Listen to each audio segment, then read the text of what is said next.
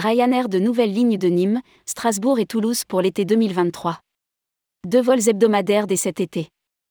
Ryanair renforce son programme été 2023 en lançant deux nouvelles liaisons entre Nîmes et Strasbourg vers Porto et une nouvelle ligne entre Toulouse et Faro pour l'été 2023.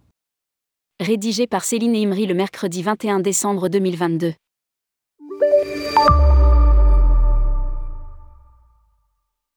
Ryanair a annoncé deux nouvelles liaisons entre Nîmes et Strasbourg vers Porto. À partir du mois d'avril, la compagnie assurera deux vols hebdomadaires sur chacune des lignes dans le cadre de leur programme de l'été 2023.2. Ryanair lance également une nouvelle ligne entre Toulouse et Faro pour l'été 2023, qui sera assurée par deux vols hebdomadaires à partir du mois d'avril 2023.